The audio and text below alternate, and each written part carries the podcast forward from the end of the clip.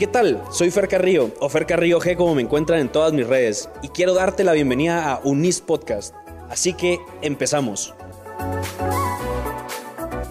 Cada vez vemos más y más la sustitución del trabajo de los seres humanos por la inteligencia artificial y la introducción en nuestras vidas. Lo vemos en redes sociales, en las empresas, en nuestros celulares, en nuevas aplicaciones, en casi ya todos los ámbitos de nuestra vida. Aunque estas tecnologías ayudan, hay que tener cierto criterio en su uso y aplicación. El trabajo de los abogados y el derecho ha cambiado con respecto a este tema. El licenciado Enrique Moller, socio fundador de EY Law Central America, quien es experto en asesoría jurídica, derecho de sociedades y demandas judiciales, y la licenciada Ariana Callejas, alumni de Derecho de la Universidad de Istmo, quien se especializa en Controversy International Arbitration y asesoría legal, nos hablan de la inteligencia artificial y cómo el derecho y los abogados deben adaptarse con nuevas competencias y poder resolver conflictos entre humanos y máquinas. Bienvenidos a este nuevo episodio, a este nuevo podcast. Vamos a hablar de la inteligencia artificial y cómo esto ha ido afectando actualmente a todos los seres humanos de distintas formas, ya sea en el área profesional, sea en el área educativa, sea en el área de aprendizaje. Pues tenemos al licenciado Moller, muchas gracias por aceptar la invitación, y también a la licenciada Callejas, muchas gracias de verdad por aceptar esta invitación, que nos van a hablar un poco de esta inteligencia artificial. Entonces, eh, lanzo la primera pregunta al aire, cualquiera de los dos la puede responder. ¿Qué es la inteligencia artificial y cómo esta tecnología está impactando en el derecho? Voy a empezar y Ariana estoy seguro que va a complementar porque tiene bastante conocimiento sobre el tema. Cuando decimos inteligencia artificial nosotros debemos separarla de la simple programación o los simples programas de computadora que ejecutan órdenes o instrucciones. Porque hay ya muchísimos programas hace mucho tiempo que son susceptibles de seguir un código y ejecutar instrucciones. La diferencia con la inteligencia artificial es la capacidad de aprender de la experiencia que se va teniendo. No solo de asociar grandes cantidades de datos y obtener conclusiones de esos datos, sino además pasar a la siguiente fase, que es Machine Learning, que es realmente cuando la máquina aprende por sí misma de su experiencia de acuerdo a la información, datos y acciones en las cuales participa y por lo tanto ya se crea algo que va más allá de lo que el programa originalmente creó. Ari, no sé si, si usted quiere ampliar algo de esto. Tal vez la forma más, más ilustrativa de, presentar inteligencia artificial es una construcción de legos, ¿verdad? En donde el creador del algoritmo crea la base de, de unos legos y pues los legos solitos se van multiplicando y van subiendo hacia arriba y se van redireccionando con base a lo que el usuario le está pidiendo y las experiencias que él va teniendo. Uno de los primeros casos en donde nosotros vimos ya hace bastante tiempo las primeras aplicaciones de inteligencia artificial fue aplicada a juegos. Primero se empezó con juegos que tienen cierto grado de complicación, por ejemplo el ajedrez, en donde fueron muy publicitados hace ya bastantes años, los juegos entre Deep Blue y campeones de ajedrez. Y eh, con el tiempo, la máquina, en este caso era una máquina de IBM, fue y le ganó, digamos, a Gary Kasparov y Anatoly Karpov y a los campeones mundiales de ajedrez y fue mejorando con el tiempo. En los últimos años, y estoy hablando de los últimos cuatro o cinco años, eh, la máquina o la tecnología de inteligencia artificial ha sido capaz de ganarle a los campeones de Mahjong. Mahjong es un juego que es muchísimo más complejo que el ajedrez y en el que por muchos años se creyó que las máquinas no iban a poder realmente llegar al nivel. En donde estamos ahora, el software que permite llegar a niveles para jugar con los campeones mundiales ha ido aprendiendo y hay, digamos, eh, estadísticas que son muy indicativas en las que se sabe que la máquina gana la mayor parte de los juegos y cada vez aprende más y más y más y realmente rebasa el nivel de inteligencia normal de un ser humano. Hablando de aprendizaje, facultad que se creía hasta hace poco solo de los seres humanos, es una realidad que se está dando. La inteligencia artificial es una realidad que ya está, que se está metiendo acá, pero afectaría de alguna forma los derechos humanos en cualquier área que esté el ser humano metido. ¿Podría afectar esta inteligencia artificial de forma negativa o la afecta de forma positiva? Como todo en la vida, la moneda tiene dos caras. Todos los aspectos tienen un aspecto que puede verse desde el punto de vista negativo y positivo. Voy a hablar primeramente de lo que se relaciona entre derechos humanos en este momento y la inteligencia artificial. Y esto es primordialmente relacionado con el derecho de las personas a su trabajo y a su actividad.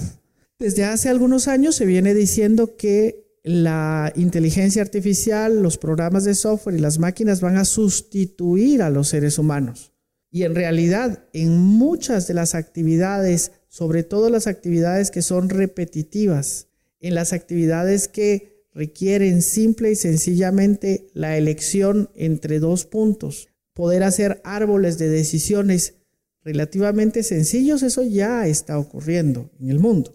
Ahora bien, ¿en dónde se ven los seres humanos beneficiados y en dónde se ven afectados? Se ven beneficiados en que esas tareas repetitivas y aburridas dejan de ser hechas por seres humanos y lo que se benefician es que realmente el ser humano va a poder dedicar su tiempo a actividades que generen más valor. Ahora bien, si una persona solo puede en su capacidad, su conocimiento, su aprendizaje, hacer labores repetitivas y no está preparado para hacer labores más sofisticadas, su trabajo efectivamente está en riesgo. Y eso se considera que puede ser atentatorio contra sus derechos y por lo tanto incluso ya en países como Estados Unidos se está hablando de situaciones en donde las empresas subsidien con los ahorros que logran a través de utilizar software e inteligencia artificial en lugar de personas, el salario o el modo de vida de las personas. Y retomando lo que decía el licenciado Moller, creo que es importante entender que la inteligencia artificial no aparece en una empresa de un día para otro. Trabajamos con el licenciado en un programa de desarrollo de tecnología para la práctica legal en EY y nos pudimos dar cuenta que este cambio no se iba a dar en el primer mes sino se tenían que implementar tecnologías primarias poco a poco y dándole un sentido verdadero a lo que se estaba haciendo, si íbamos a poder llegar a una, digamos, a un verdadero ecosistema donde se pudiera implementar la inteligencia artificial. Esto quiere decir que no se va a dar ni siquiera en el primer año ni en los primeros dos años. Hay que entender que son building blocks sobre los cuales se construye. Entonces, dejando esa reflexión a un lado, eh, es importante atender a la realidad que van a haber puestos que sí van a desaparecer y ahí es en donde a muchas de las personas que yo mentoreo aquí dentro de la universidad para su desarrollo de carrera, les digo que no se queden con memorizarse las letanías de las legalizaciones de firmas, porque eso ya no va a existir. Hay programas de automatización de contratos, hay programas de smart contracts, que es todavía un nivel más avanzado, hay programas del machine learning, que es todavía uno más avanzado, y de último tenemos la inteligencia artificial. ¿Nos podemos ver amenazados en el inmediato momento? Sí, si no nos preparamos para ser abogados inteligentes y no abogados de memoria, ¿verdad? Y entonces ahí es donde hay que ponerle especial atención, especialmente dentro de las facultades, que no nos quedemos con la memoria de lo que pueda uno tener que llegar a poner un documento, sino pensar en las implicaciones que ese documento pueda tener. Ok, claro. Han habido muchas personas que a lo largo de todo este tiempo han estado planteando como te vas a quedar sin trabajo busca quién eres y qué eres bueno y cómo puedes aportar valor, como decía el licenciado. Muchos de estas personas saben como que a dónde moverse, qué hacer, qué no hacer. Digamos, el trabajo más fácil que puede ser, y no es por desprestigiarlo, pero va a ser el chofer. Ya los carros, o al menos los de Google, ya se están manejando solos, la inteligencia artificial, ahí hay mucho campo para el derecho, porque entonces si, si el carro choca a la, a la persona, eh, a una persona, a un niño, por ejemplo, de quién va a ser la culpa, va a ser del carro, va a ser de quien lo diseñó, va a ser de quien iba adentro. Hay mucho movimiento porque, o sea, entre más uno mejore, también se van a abrir muchas crisis y una crisis siempre es una oportunidad para crecer. Con todo esto de la culpa, del derecho, los humanos tenemos derecho porque tenemos conciencia, inteligencia, voluntad, sabemos desarrollarnos, pero la inteligencia artificial podría en algún momento tener derechos por sí misma en cuanto a, ese tipo de, decisiones. Si toma una decisión y está mal, ¿Es culpa de quién? Sí, a ver, ahí, tocaste dos, dos puntos importantes. El primero es la desaparición de ciertos puestos de trabajo. Hay una estadística que yo la aprendí estando en Iguay y es que alrededor de 8 millones de plazas van a desaparecer, de puestos definidos de trabajo. Y eso ya está pasando, ¿verdad? Vamos a ver que van a empezar a contratar menos asistentes legales en las oficinas porque ya no, ya no se necesitan. Entonces tenemos que acelerar nuestro aprendizaje más y más para poder crecer y asegurar un futuro. Pero al mismo tiempo se van a crear 138 millones de plazas distintas. Entonces, probablemente el licenciado ahorita no está buscando un asistente legal en su oficina, sino él está buscando, ¿qué les diré? Un, alguien que pueda crear un código para poder montar toda su plataforma de manejo de propiedad intelectual en, un software virtual, ¿verdad? Ese es uno de los puntos que tocaste. Y el segundo punto que tocaste es muy importante porque habla sobre los derechos eh, o responsabilidades que pueda llegar a tener un software de inteligencia artificial por alguna decisión. Y ahí hay que tomar en cuenta génesis de todo, que es el algoritmo que genera esta máquina de inteligencia artificial, tiene un autor y tiene un responsable, que de hecho ese algoritmo se protege en registros públicos y ahí es donde tal vez no se pueden crear algoritmos a lo loco, ¿verdad? Porque uno es responsable por lo que ese algoritmo pueda llegar a ser. Ahora bien, hay empresas que hacen usos de esos algoritmos para hacer cosas debidas, pero también cosas indebidas. Por ejemplo, el tema de manejo de privacidad de datos. Es un tema que está muy de moda ahorita, especialmente con la entrada en vigor del GDPR, y nos estamos dando cuenta que así como una persona puede hacer un buen uso de la información personal de alguien más, hay empresas que las están almacenando para, ¿qué les diré?, eh, lanzar eh, marketing con targets específicos basadas en esas informaciones que están captando y están analizando por medio de algoritmos. Entonces, hay que cuestionarse un poco la ética de para qué estamos usando el algoritmo y he ahí la responsabilidad de quién la está usando y para qué lo está usando. Estamos viendo ahorita que está muy de moda esta aplicación de FaceApp que nos cambia la cara y todo. Estaba leyendo un artículo, no me consta, pero estaba leyendo un artículo que aparentemente esta es una aplicación rusa que lo que está haciendo es recabando datos de, de las personas entonces nosotros vemos cómo todos los niños lo están usando, adultos lo están usando y digo, wow, esa base de datos va a valer millones, saber qué van a hacer con esa base de datos. Y es ahí, digamos, donde, donde yo pongo un, un punto de partida para determinar si hay responsabilidad o no, dependiendo, uno, en manos de quién está y dos, para qué lo está usando. ¿verdad? Y agregaría que la responsabilidad última en este momento sigue siendo de los seres humanos.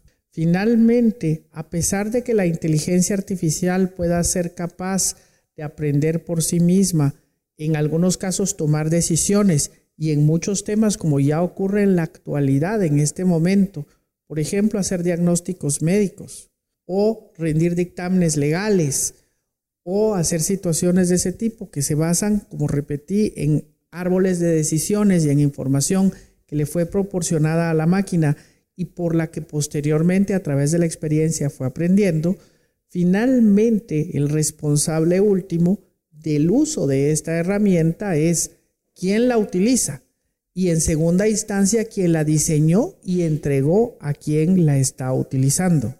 Hay un responsable final.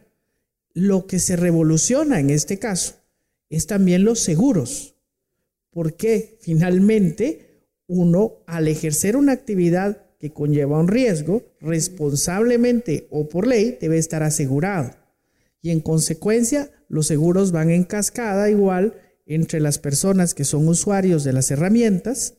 Por ejemplo, vamos a ir a un ejemplo del mundo tradicional, vehículo. soy usuario de esa herramienta de transporte que es el vehículo y el daño que causo, lo causo yo. Pero si resulta que fue por una falla del vehículo en la cual perdí los frenos, Finalmente el daño lo causé yo, pero voy en cascada a quien lo diseñó y quien lo provocó. Y ojalá todos tengamos un seguro y en este caso así va a ir en cascada la responsabilidad. Creo que el símil es bastante explicativo con respecto a lo que Ariana indicaba correctamente y es que finalmente hay personas responsables del uso de esa herramienta. El derecho es tan dinámico, ¿verdad? Que nos llega a poder, incluso en las acciones legales que uno pueda tener, y judiciales nos pueda llegar, si lo usamos bien, a determinar quién es el verdadero responsable. Y vamos a caer siempre en una persona. Inclusive cuando se trata de responsabilidad de personas jurídicas, se va a llegar a una persona individual. Ayer estaba hablando cabal con un cliente que, que él tiene una empresa de tecnología, bueno, él, perdón, él es abogado interno de una empresa de tecnología y me estaba preguntando por una herramienta que se llama Autodoc, que es para firmar documentos en línea. Y él me decía, mira, pero ¿qué pasa si me incumplen? ¿Verdad? ¿Qué pasa si, si firmamos en línea y me, me están incumpliendo? Yo le explicaba, le digo, mira, ¿cuáles son los principios mercantiles? que ¿Cuándo se escribió nuestro código? Usted sabe más de eso que yo. 1970, bueno, eh, se empezó a hablar, discutir en el 1969, pero se aprobó en el 73. Vale, eso es Guatemala. Lex Mercatoria, ¿cuánto tiene? Sí, y los principios de la verdad sabía y la buena fe guardada van a estar. Entonces, no me importa si hay una máquina intermediando entre nosotros dos, los principios van a, van a estar. Y ahí es donde necesitas abogados que no se memoricen lo que va a decir el código, la ley, sino abogados que realmente analicen el ejercer, fondo. sepan ejercer todo lo Entonces que- yo le lo decía, buscan. estás cubierto, hay un mínimo riesgo de incumplimiento, sí, pero estás cubierto porque te están plasmando de una manera u otra su voluntad. ¿Y dónde está? Y, y eso que nos lleva a ver otra vez, regresamos a la persona, ¿verdad? Claro, que la persona escoja. Hablando, tú mencionaste algo importante de privacidad. Digamos, cuando salió los drones, pues no había algo que lo regulara. Después, cuando empezaron a ver que los drones se metían a casas de las personas o ya podían tomar videos, ya empezaron a sacar la regulación, o al menos en Estados Unidos, sacaron la regulación de los drones y la privacidad.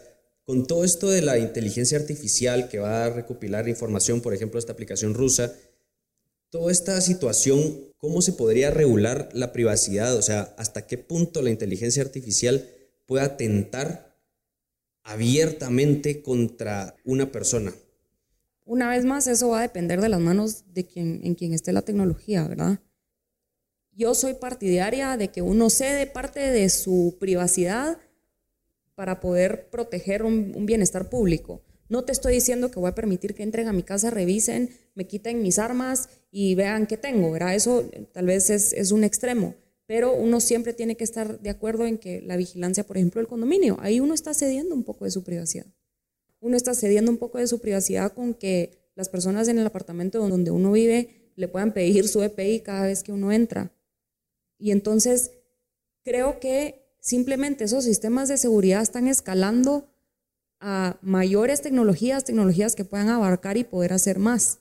Ahora, ¿tiene sus bondades? Sí, porque a través de herramientas de inteligencia artificial se han podido encontrar personas que están prófugas, se han podido identificar comportamientos extraños en aeropuertos, eh, se han podido encontrar niños que están perdidos porque captan imágenes en diferentes países a través de cámaras públicas, eso es bien importante, cámaras públicas eh, donde se va monitoreando a estas personas. Pero también hay, o sea, hay partes negativas del uso de estas tecnologías en donde están, o se dice, digamos, que se están usando las cámaras privadas de, los, de las personas. Usted entra a una oficina hoy en día y todo el mundo tiene tapada su camarita. A mí me han regalado varias de esas cositas que uno mueve en la camarita de mi laptop y la tengo ahí puesta porque pues ya me entró la Claro. paranoia, ¿verdad? Y yo diría sobre el régimen de privacidad de datos desde un punto de vista legal. Y nos estamos separando un poquito de la inteligencia artificial pura O sea, porque como que estamos hasta qué punto hablando pueden usar mis datos. y todo Exactamente. esto. El punto es que en la legislación en el mundo ha avanzado muchísimo. Ariana mencionó el GDPR, que es la regla europea sobre privacidad de datos, que, que, está siendo, digamos, utilizada en muchas otras áreas del mundo. A lo que se refiere es precisamente que las personas tenemos derecho a guardar y a que se conserve cierta privacidad de nuestros datos. Pero primordialmente nosotros tenemos derecho a elegir cuáles de nuestros datos pueden ser usados y en qué forma. Y a no ser abusados en ese derecho. Porque, por ejemplo, si uno quiere acceder a una app, quiere acceder a un juego, quiere acceder a un programa de computadora, y resulta que cuando yo ingreso a todos los disclaimers que tiene ese programa y todas las autorizaciones, pues son 26 páginas de una letra ínfima que nadie lee, literalmente nadie la lee, y que adentro de ese texto uno está liberando una gran cantidad de la información que puede dar y que puede servir a otras personas. Las formas de captar información pueden y están muy abiertas. Si ustedes son usuarios de iPhone, por ejemplo, el iPhone en las últimas tres generaciones pasó de escribir un código a poner una huella. ¿Qué significa esto? La compañía tiene la información de mis huellas digitales, que por muchísimo tiempo fue tan reservada que ni siquiera la policía me podía pedir mis huellas digitales si yo no era sospechoso o había cometido un delito. Luego pasamos a la siguiente fase y entonces, qué lindo, ahora me reconoce la cara. Ok, ¿qué significa eso? Tienen mi huella y mi rostro. Y es más, lo tienen actualizado al día. Si yo dejé de ver a mi mamá hace un mes y abro mi iPhone todos los días, iPhone me conoce mejor que mi madre. ¿Me explico? Claro, sí, entiendo ese punto. Y entonces el tema de la privacidad de datos es la necesidad de regular cómo y cuándo se puede usar esa información para un público completo y abierto. Y aparte de eso está también la regla en la cual yo tengo derecho a que cierta información que aparece en redes mías se olvide. ¿Cómo interactúa esto con la inteligencia artificial? Resulta que las asociaciones que puede hacer la inteligencia artificial son las que le permiten asociar mis datos, mi información, mi rostro, mi huella y etcétera con las de cientos de miles de personas más, establecer patrones de cómo me comporto, qué libros compro, qué estoy leyendo y etcétera, vender esa información y resulta que esa información asociada puede hacer que un tercero de buena o mala fe me conozca mejor que hasta lo que yo mismo me conozco. Sí, y a partir de esas herramientas se hacen análisis que son muy importantes para entender qué es lo que el consumidor está buscando, ¿verdad? Incluso eso puede ser positivo. Yo siempre creo que, que estas, estas herramientas van a ser positivas si las sabemos usar. Lastimosamente pueden llegar a caer en manos de personas que van a manipular esos datos. Yo no sé, o sea, a la fecha me pregunto para qué queda Rusia las caras de todos, ¿verdad? Y, y asusta pero también tenemos herramientas lindísimas. Hay un startup aquí en Guatemala que se llama Blackbox, que es increíble lo que ellos hacen y es que a través de inteligencia artificial y un algoritmo logran mapear las tendencias y los gustos de los consumidores y entonces las campañas publicitarias ya tienen un sentido, ¿verdad? Ya no vemos propaganda así como que esto es esto, verdad? Claro, ya va más dirigido y todo el dinero puede utilizarse correcto. Exacto, o sea, ya, exacto. ves, ves oportunidades de ahorro, ves oportunidades de impacto que, que, yo creo que es mucho mejor. Ok, bueno, y para ir terminando este punto, ¿cómo al final pues nosotros no somos programadores, eh, no somos pues gente que conozca realmente los algoritmos, somos abogados. Entonces, ¿cómo podríamos nosotros o la gente que trabaja, que, que busca los derechos de las personas, tomar buenas decisiones para poder regular este tipo de, inteligencia artificial? Em, yo creo que, y aquí la respuesta va a ser muy particular mía, yo soy enemigo de la sobreregulación. Yo favorezco cuando tenemos 10 reglas generales claras en lugar de 1200 artículos que tratan de regular la vida de todos y cada uno de los temas que están, que están gestionándose con, la ley. ¿Qué significa si yo trato de sobreregular? Nunca, nunca voy a alcanzar la realidad. Mientras que si tengo ciertos principios básicos, pongo el ejemplo que Ariana estaba mencionando hace un rato. Si estoy hablando de, estoy buscando una ley específica que me indique que la firma puesta electrónicamente va a tener este y esta y esta validez. Y no estoy hablando de firma electrónica avanzada, que esa es otra legislación. Simple y sencillamente va a tener esa validez. Resulta que la tecnología de hoy es la diferente de la del mes entrante y diferente más a la dentro de un año. Mientras que si el principio general es que si una persona se puede comprobar que voluntariamente autorizó y ejerció su voluntad a través de ese acto, sea por medios electrónicos físicos o voy a exagerar aquí, mentales, si ustedes quieren, lo que sea que exista. En este caso entonces ya el derecho alcanza a la norma. Regresando al punto de no sobreregular, también hay que tener cuidado con qué es lo que yo regulo y por qué lo regulo. Resulta que nosotros muchas veces entramos en pánico por muchos de los temas que hemos hablado en este momento y entonces tratamos de poner cortapisas a la tecnología, lo que es total y absolutamente nocivo y dispararse en el pie.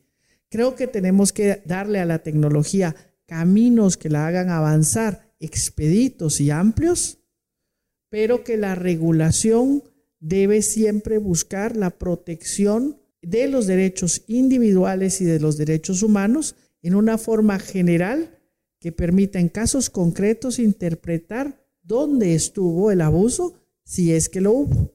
Y voy a la cita, a una cita del derecho romano que tiene más de dos mil años de existir, pero que es totalmente aplicable a esto. Ab abuso in usum non valet consecuencia. El abuso en el uso de algo no debe ser una excusa para prohibirlo. Si nosotros pensamos y simple y sencillamente nos concentramos en los posibles abusos que la tecnología y en particular el uso de inteligencia artificial pueda llevar, lo que terminamos haciendo es prohibiéndola y coartando el desarrollo del ser humano. Creo que los posibles abusos que se puedan dar no deben ser excusa para prohibirlo.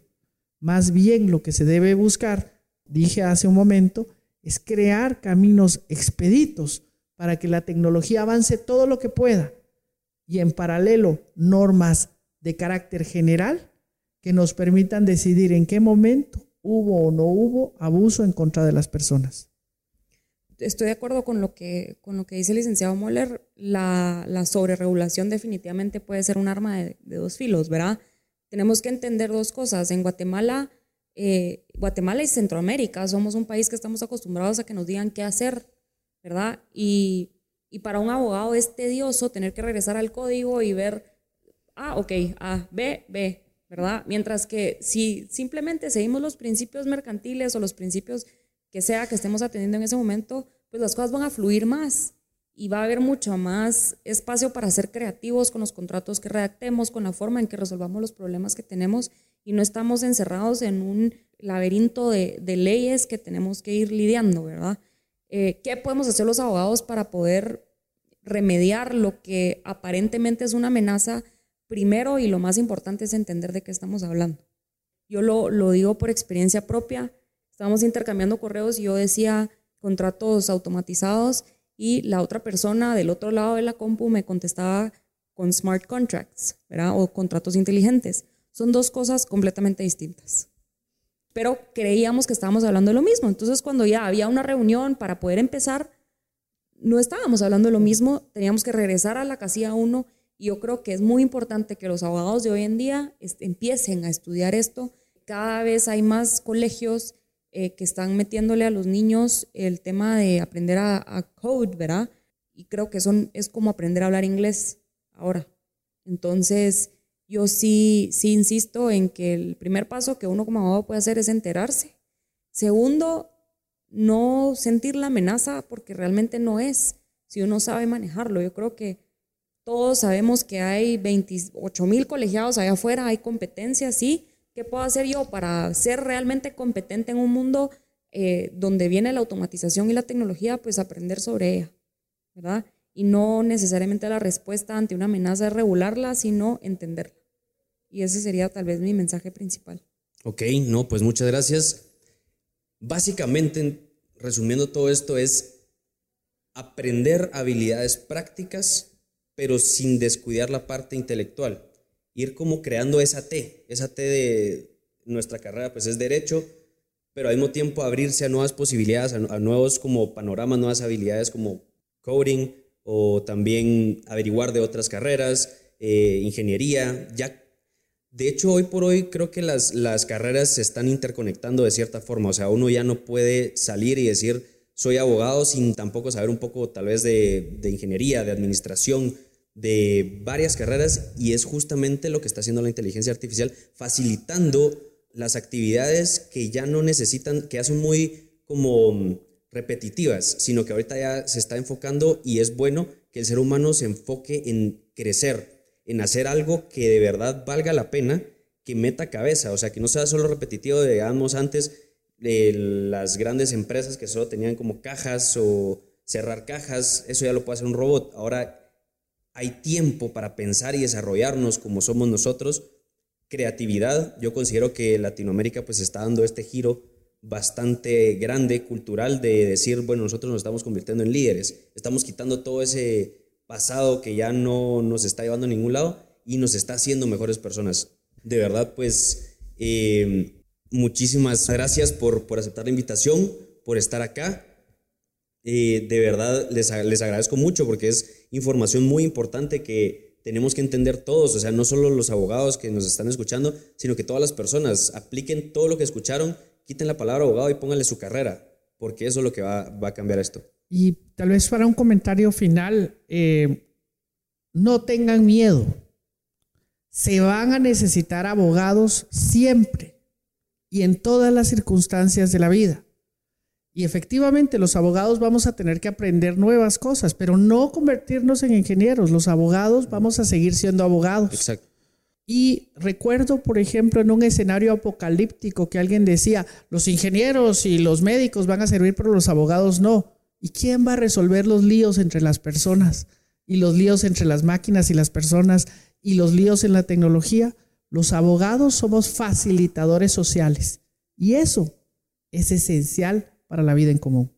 Sí, y también veámoslo desde la perspectiva de, comercio, en el sentido que un abogado igual tiene que seguir buscando clientes y los clientes, los mismos, la, industria está migrando también a plataformas tecnológicas que uno tiene que saber entender porque es importante poder atender al cliente con la cabalidad de conocimiento, no llegar a decir, mira, yo entiendo tu industria y realmente no la entendemos. ¿Verdad? ¿Y qué pasa? Las industrias se están tecnificando, o sea, se están redireccionando a plataformas virtuales que un abogado tiene que saber leer y entender. Okay. Bueno, pues muchas gracias. No hay límites, no hay que tener miedo y de verdad gracias por aceptar esta invitación. Gracias a ustedes.